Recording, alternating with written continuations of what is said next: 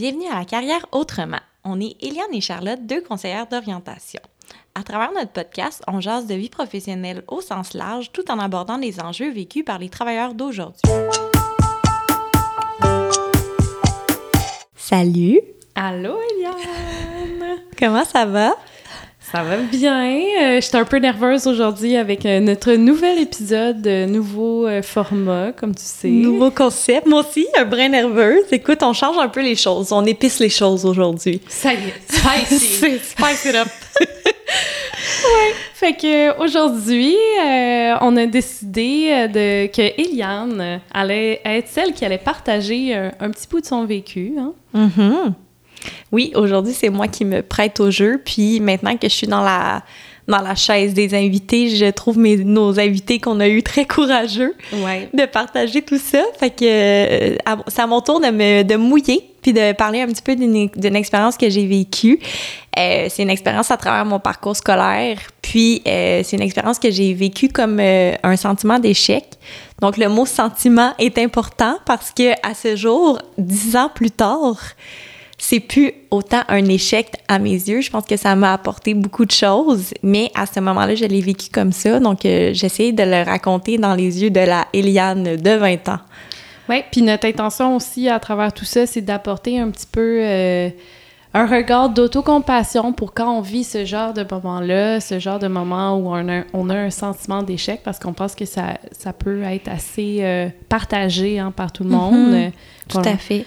Des fois, on vit des situations dans notre vie professionnelle euh, qui peuvent nous, en- nous provoquer ce sentiment-là. Ça Mhm. peut être euh, des événements marquants, mais des fois, c'est juste aussi les hauts et les bas du travail. Euh, Ben oui.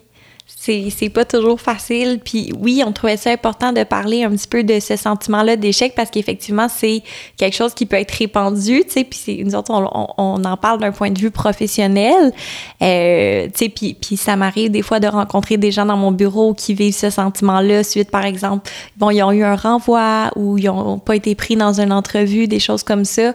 Donc, notre idée, c'est un petit peu de pas nécessairement donner des trucs, mais apporter une nouvelle approche pour que les gens puissent le voir d'un œil différent ou en tout cas se traiter différemment à travers tout ça? ouais, un petit, euh, un petit baume, un petit peu de douceur. Oui, tout à fait. Puis l'autocompassion, ben le mot le dit, c'est le fait de s'accorder de la compassion à soi-même.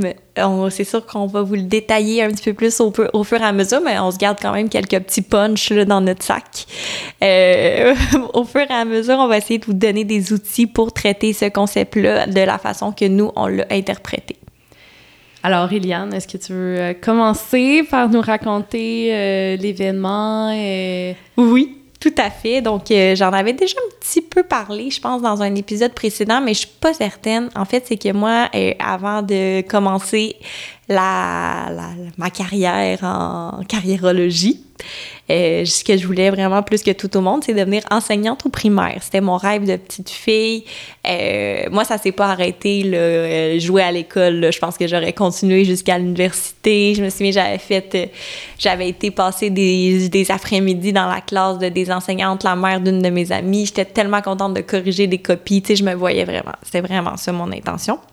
Donc, euh, j'ai commencé un baccalauréat en enseignement primaire et éducation préscolaire. Puis, euh, comment ça fonctionne, euh, le baccalauréat en enseignement? C'est que tu as des stages à chaque année.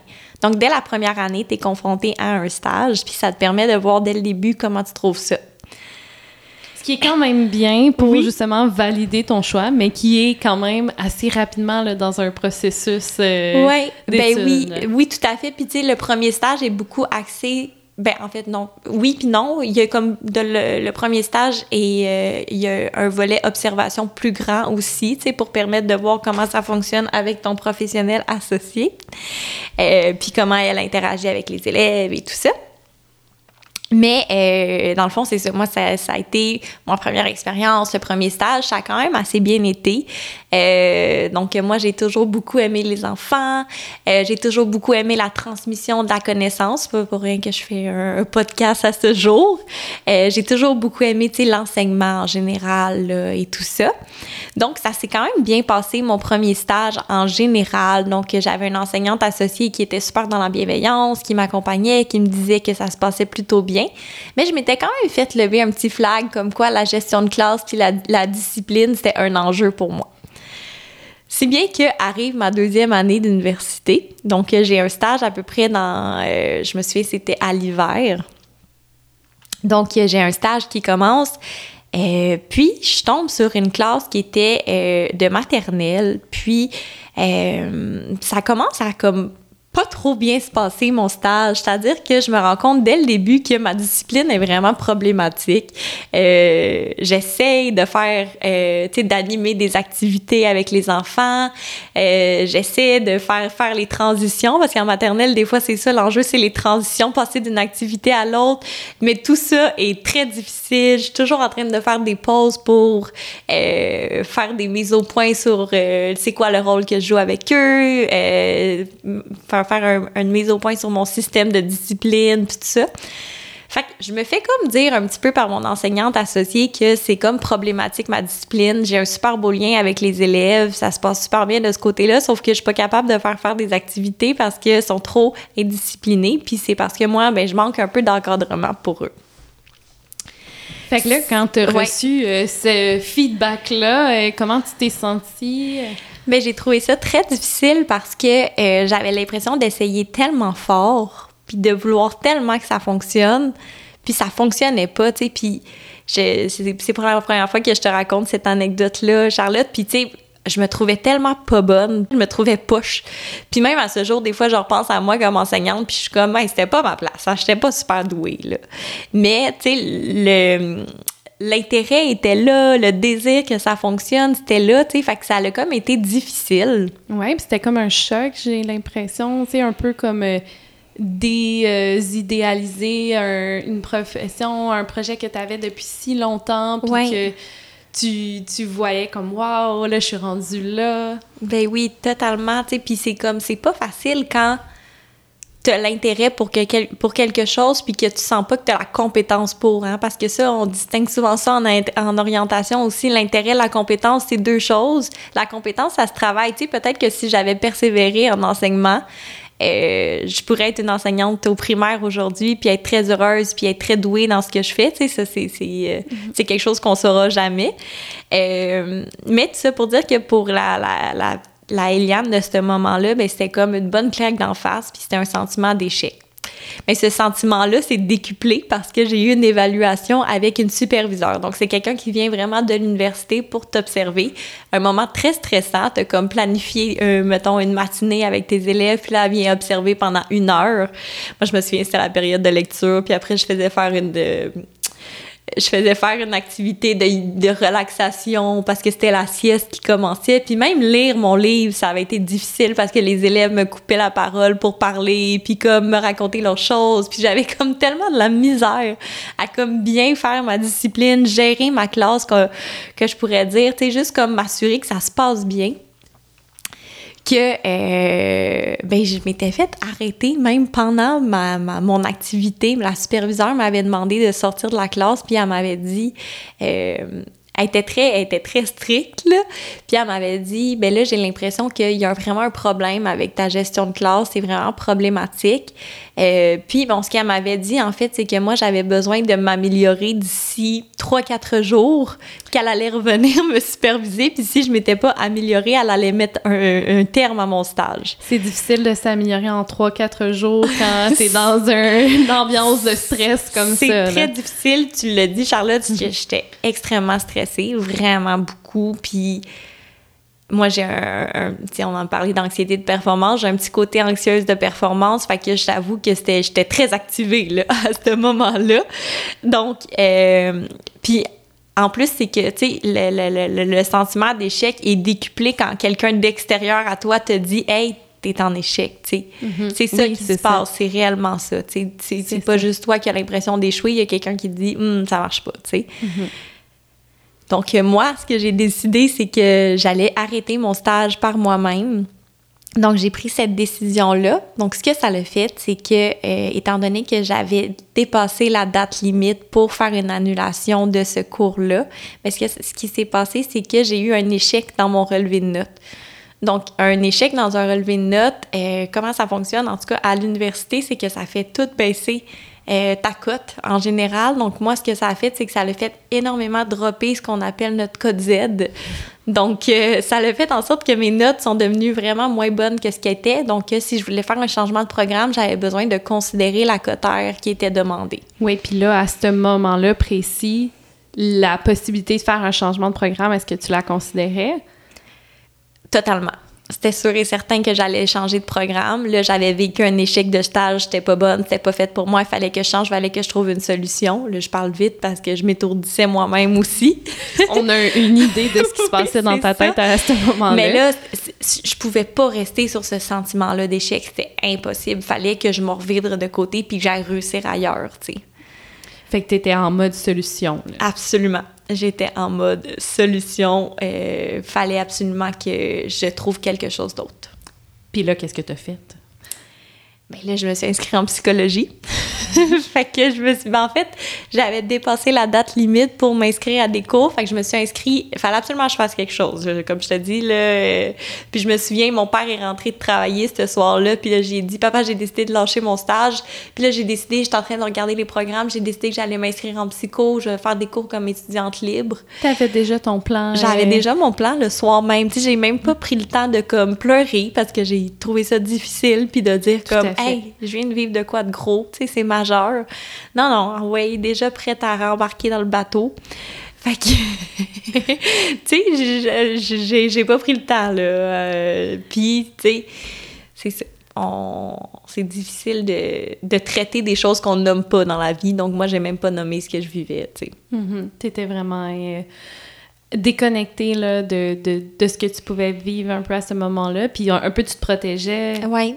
Ouais, ouais, ouais, de cette manière-là. Oui, tout à fait. Tu sais, puis aussi, tu sais, sans rentrer nécessairement dans, dans les détails, comment ça s'est, comment ça m'a été annoncé cette, euh, cette possibilité d'échec-là, c'était pas doux, là, tu sais, c'était pas, ouais, avec c'était pas dans la bienveillance. Objectivement, tu es capable de dire ça, hein? Oui, c'est ça, fait que ça m'avait beaucoup, beaucoup blessée, mais j'ai pas voulu, comme, plonger dans cette émotion-là de blessure que ça m'avait mm-hmm. créée, là au niveau plus de, de ton estime de toi.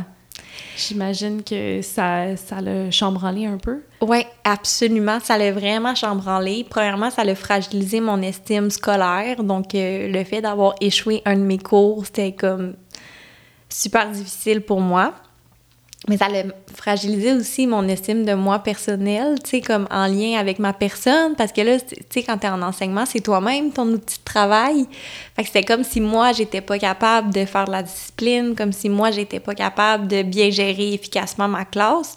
Fait que c'est sûr que, tu sais, quand on pense que l'estime de soi, des fois, c'est basé sur les commentaires externes qu'on reçoit, puis c'est basé aussi sur est-ce que je suis bon dans ce que j'aime, ben c'était très affecté, là. Mm-hmm. Et là, maintenant, mm-hmm. avec le recul, là, tu disais tantôt, ça fait 10 ans, tout ça, puis t'en parles, puis je, je, le vois aussi que t'es es, es, à l'aise d'en parler parce que ça fait un, certain moment que tu as eu le temps de processer tout ça. Oui. Bref, avec recul, comment est-ce que tu perçois cette situation-là maintenant? Ben, je me rends compte que, tu sais, c'était comme une petite roche dans le chemin. Tu sais, je, m'inspire de l'expression anglaise a bump in the road, là. Mais tu sais, au final, c'était comme. Tu sais, c'était juste comme un, un, petit détour que j'ai fait en enseignement. Puis tu sais, à ce jour, mettons, quand je pense à tout ce que l'enseignement m'a apporté, tu sais, ça m'a apporté des amis que j'ai encore à ce jour qui sont hyper précieuses pour moi. Ça m'a apporté. Euh, de savoir comment transmettre l'information. Tu sais, j'ai quand même eu des cours de didactique, donc il y a encore ça en tête. Ça m'a apporté un méchant bel apprentissage sur moi-même parce que ça m'a permis de vivre un sentiment d'échec puis de m'en relever. Oui, tu as développé cette résilience-là à travers cette, euh, cet événement-là. Puis là, c'est comme si ça, maintenant, c'était une capacité que tu avais, puis que tu pouvais faire confiance à ta capacité de te relever. Oui, ben oui, tout à fait. Puis en même temps, tu quand je pense à ça, je me dis après, comme quand j'ai commencé, mettons que j'ai eu mon premier stage en développement de carrière, mais là, j'étais hyper nerveuse parce que j'associais ma dernière expérience de stage à un échec. J'étais comme, je vais échouer à nouveau, puis je serais prête de tolérer cet échec-là. Ça va pas être tolérable. Mm-hmm. Puis là, ça s'est super bien passé. On m'a donné des super bons commentaires. Ça a reboosté un peu mon sentiment de compétence. Fait que là, tu tranquillement, pas vite, il y a des expériences qui sont venues un petit peu comme nettoyer, si je peux me permettre de dire, nettoyer un petit peu toutes ces grosses émotions-là d'incompétence. là. Mm-hmm. Ouais. Fait quand ça t'a permis de te connaître, puis de te mettre euh, dans des situations différentes qui, eux, t'ont appris que, ben oui, t'en avais des forces, puis t'en as des, as des choses à donner euh, au marché du travail, puis... Ben oui, absolument. Puis, tu sais, il y a des choses que, euh, tu sais, dans, dans, le sens que des fois, on, évolue dans un milieu qui est comme pas le bon pour nous, tu sais. Fait, tu sais, avec du recul, l'enseignement au primaire, auprès de la, de la clientèle euh, primaire, ben c'était comme pas pour moi, c'est comme si un grand groupe euh, où je devais faire de la gestion de classe, ben c'était comme moins là que je me sentais à l'aise. Euh, c'est pas dit que je me sentirais pas à l'aise avec une autre clientèle, mais ça pour moi ça l'a comme clarifié que c'était pas là-dedans que je m'épanouissais. Donc, oui. Puis est-ce que tu étais à ce moment-là capable d'identifier que clairement, OK, bon, la gestion de classe, c'est peut-être pas ça que c'est pas là-dedans vers quoi je veux aller, mais qu'il y, y, avait peut-être d'autres aspects de l'enseignement que ça, tu étais capable, puis que tu te sentais confiante, puis que tu, tu savais que tu allais pouvoir continuer dans une autre profession? Oui. Tu faisais-tu cette différenciation-là, à ce moment-là? Mais pas sur le coup, non. Avec du recul, je suis capable de le faire. Tu sais, là, tu me poses la oh. question, puis je me dis, OK, il faudrait que je fasse un travail de réflexion pour distinguer les choses, sauf que... euh, à ce moment-là, le résultat tangible que j'avais devant les yeux, c'est que ce que j'avais planifié ne fonctionnait pas parce que mes élèves étaient, euh, étaient pas organisés là, au niveau de, de mm-hmm. l'attention, puis au niveau de l'organisation de ma classe. C'est ça. Fait que toutes mes activités plantaient en quelque sorte parce que ben il y avait toujours des, des, des, conflits à gérer, il y avait toujours du mouvement, des déplacements, il y avait toujours comme... Euh, des, des, des, des, interruptions en quelque sorte, puis j'étais pas capable de les gérer. Hmm. Fait que tu mettais un peu tout dans le même panier, là, tu sais, comme de dire comme... Rien est un succès, là. Rien est un succès dans ça. Je, je, ne suis pas bonne enseignante. Ouais. Alors que avec recul, ce que tu es en train de dire, c'était peut-être l'élément gestion de classe. Oui, c'est l'élément, ouais, l'élément gestion de classe avec les plus jeunes, là, je te Avec les plus jeunes, pour être précis, hein, Oui. C'est ça. Même que maintenant, tu t'animes des groupes. Oui, ben oui, puis c'est quelque chose que j'aime beaucoup, tu sais, ça, ça, reste quelque chose que j'aime de animer puis d'être en compagnie de plusieurs personnes. Euh, sauf que c'est ça, c'est pas pour moi l'enseignement primaire, là, mettons que j'ai comme des souvenirs là, des, des, des enfants qui, qui m'écoutent tellement pas, c'était vraiment pas naturel pour moi. Là. Mm. Puis si tu avais des conseils à donner euh, à la Eliane de ce moment-là, Ouais. Ça serait quoi? Ce que j'aurais comme envie de, de dire, ça serait juste prendre deux minutes, là, vis là ton émotion. Tu sais, tu viens de rencontrer comme une épreuve, c'est difficile. Accepte-le, pleure ton émotion, sois enragé dans ta colère, tu sais, c'est correct. Puis prends le temps de de, de, de, de, regarder les solutions. Puis, tu sais, finalement, moi, le fait que j'ai été en action puis que j'ai tout de suite décidé de m'en aller en psychologie, puis de passer par euh, des cours comme étudiante libre en attendant, mais tu sais, ça m'a permis de continuer à apprendre puis tout ça. Mais j'aurais pu prendre un petit, une petite semaine au moins, tu sais, pour mhm. comme me poser puis me poser réellement la question qu'est-ce que je veux, qu'est-ce que j'apprends de tout ça, euh, puis c'est quoi que je veux miser pour la suite, sur quoi je veux miser. Donc, adresser et être conscient de ses émotions quand on vit ce genre de situation-là, justement, ça fait partie des trois attitudes fondamentales de l'autocompassion, sujet qu'on voulait vous parler euh, dans cet épisode. Quel drôle d'hasard! Quel drôle d'hasard! Donc, c'est ça, comme on disait, il y a trois attitudes fondamentales.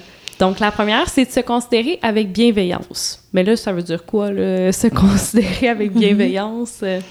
Ben, dans le fond, c'est de faire preuve de douceur puis de compréhension envers soi-même au lieu d'être en mode critique et blâme. Donc, d'une façon, une façon pour imaginer ça, ça pourrait être se dire d'être faites seulement observer comment est-ce que vous réagissez lorsque une personne qui vous est chère ou les autres vivent des difficultés. Comment est-ce que vous intervenez avec eux?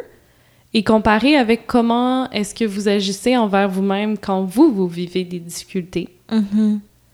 Tu pensez au, discours euh, que vous donnez à votre ami, votre, un membre de votre famille, peu importe, quand cette personne-là vit un événement difficile, puis faites juste le comparer avec votre discours interne. Donc, qu'est-ce qui vous vient, vous, en tête? Donc, juste être à, à, l'écoute de ça, puis peut-être tranquillement, pas vite, essayer de faire l'exercice conscient de se dire, est-ce que je dirais ça aussi à quelqu'un que j'aime? Ensuite, la deuxième attitude fondamentale, c'est de reconnaître son humanité. Fait qu'en fait, c'est de se sentir euh, avec les autres dans l'aventure parce que, comme on l'a dit tantôt, le sentiment d'échec, c'est quelque chose qui est partagé par tous mhm. les humains. Puis c'est de se le rappeler. Fait qu'on le vit peut-être pas tout au même moment, de la même manière, mais on finit toujours par le vivre dans notre expérience humaine. Oui, tout à fait. Puis c'est comme ça dire qu'on n'est pas seul dans tout ça, tu sais. La dernière, la dernière attitude, c'est euh, de pratiquer la pleine conscience. Puis c'est ce qui se rapproche le plus de ce que je disais tout à l'heure quand je disais de ressentir les émotions, puis de leur laisser de la place, puis d'accepter qu'est-ce qu'on vit. Euh, c'est d'envisager chaque expérience avec une attitude qui est mesurée, sans qu'on exagère sa souffrance ni en l'ignorant. Fait que là, je vais comme te demander, Eliane, là. Oui. Oh, là, je te pose cette question-là euh, sur le spot, là. On va voir qu'est-ce que ça va donner. Mettons que t'étais dans ta situation du passé. Oui. Est-ce que tu pourrais nous donner un exemple de discours interne que t'aurais aimé ça te dire? Oh! On essaye-tu? Oui. C'est super bon. Euh parce que, tu sais, quand je regardais les, les, les, attitudes fondamentales, j'étais comme, ouh, j'étais vraiment pas là-dedans. Euh, mais, bon, me traiter avec bienveillance, ça pourrait être de dire, euh, OK, ça a pas bien été, euh, mais en même temps, ça définit pas ta personne, ça définit pas qui tu es, c'est pas cette, euh, cette expérience-là qui est garante de toutes les autres expériences que tu vas vivre. Ce que ça peut juste nous dire, c'est que c'est peut-être pas le domaine pour toi, puis que tu as besoin peut-être de réévaluer qu'est-ce qui va te rendre heureuse. Tu as peut-être besoin d'un petit moment pour réfléchir à tout ça. C'est normal, tu es dans le début de la vingtaine, on se pose plein de questions, on se recherche euh, comme personne. Tu certainement pas la seule à vivre ce genre de questionnement-là.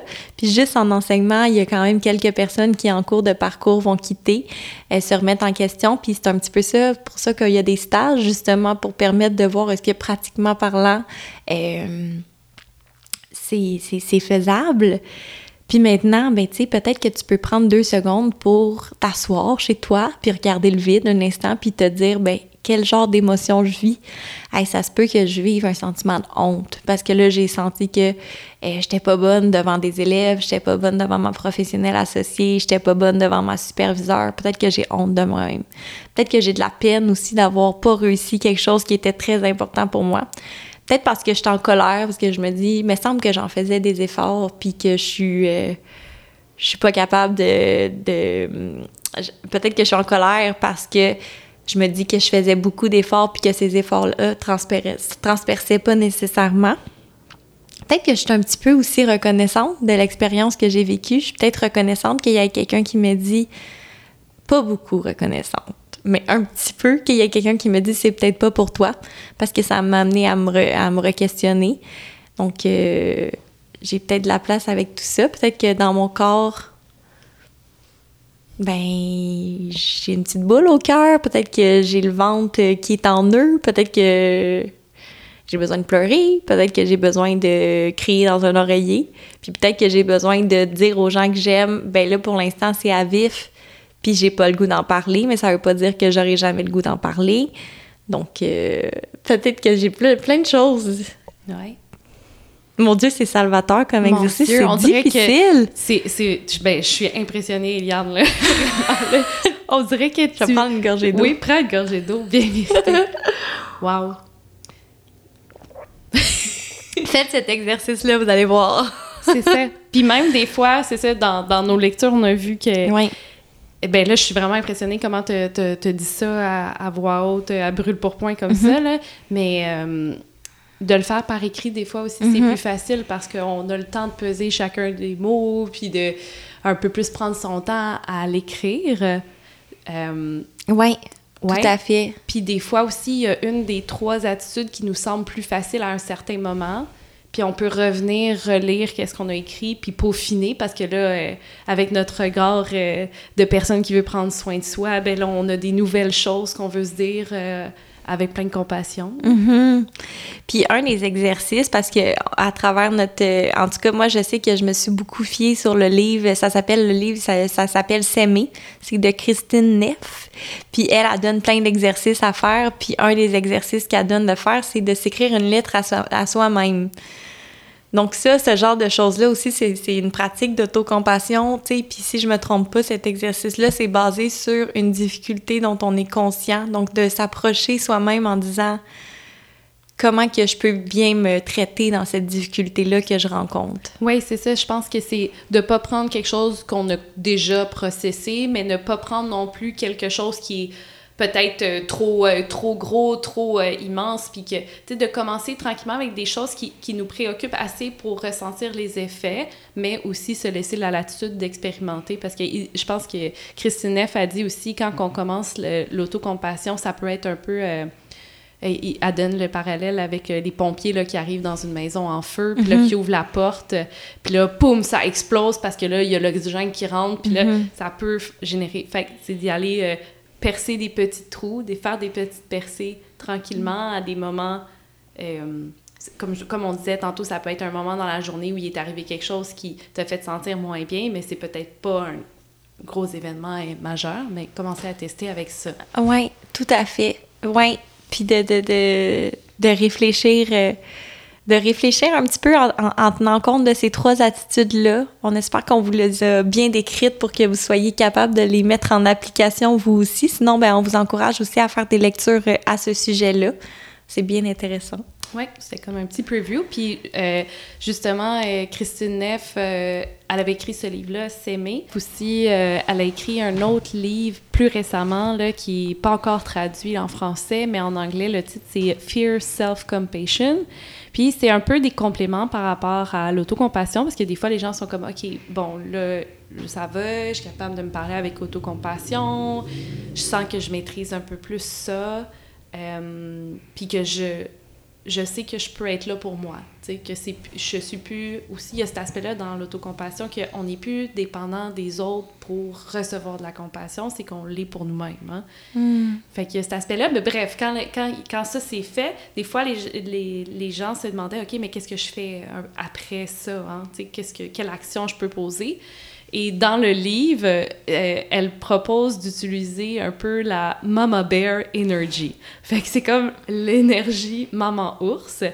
Donc, oui, euh, c'est bien de justement être dans la douceur, être dans le côté plus. Euh, d'écouter ses émotions, mais après ça, qu'est-ce qu'on fait pour agir pour nous-mêmes? C'est comment est-ce mm-hmm. qu'on prend soin de soi en faisant des actions puis en se comportant d'une manière à être un peu sa propre mama bear, là, tu sais. Fait que cette lecture-là aussi qui est complémentaire, là. Ben oui, super. Puis j'ai vu passer aujourd'hui, ça l'a comme tombé juste la journée qu'on enregistrait le podcast, mais j'ai vu qu'il existait un, une espèce de petit cahier qui s'appelle Mon cahier d'autocompassion en pleine conscience, qui est de Kristen Neff et Christopher Germer je pense que ça se prononce comme ça, euh, qu'il y a des méditations audio aussi à travers tout ça. Donc, euh, c'est des petites, euh, des petites lectures qu'on peut vous suggérer qui peuvent être pertinentes. Puis, on, a beaucoup parlé de Kristen Neff, mais il y a d'autres auteurs aussi qui se sont penchés sur la question de l'autocompassion. Fait qu'avec tout ça, Eliane, là, as-tu l'impression que le fait d'avoir vécu cette situation-là, puis aussi avec ta pratique de l'autocompassion, ça t'a permis de voir la carrière autrement? Ben oui, parce que à ce jour, avec du recul, ben je suis capable de voir que ben ça a juste été un élément qui m'a aidé à grandir puis à évoluer dans mon choix de carrière, tu sais, dans le sens que c'est en essayant des choses qu'on apprend justement si on aime ou qu'on n'aime pas. Puis moi, j'ai essayé quelque chose. J'ai eu... Euh, la vie me dit clairement que c'était peut-être pas pour moi.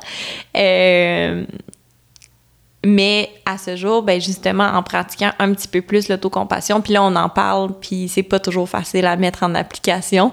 C'est un work euh, in, progress, puis je pense que ça va toujours l'être. oui, exactement. Mais en étant un petit peu plus consciente de tout ça, ben je suis capable de me dire que, ben ça fait partie d'une expérience de vie que bien d'autres gens vivent puis que ben je, suis juste sortie ben avec euh, des petits éléments de plus Merci tellement, Eliane, d'avoir partagé ça. Comment est-ce que tu t'es sentie là, dans la position d'invité? Ah mon Dieu, c'est pas facile!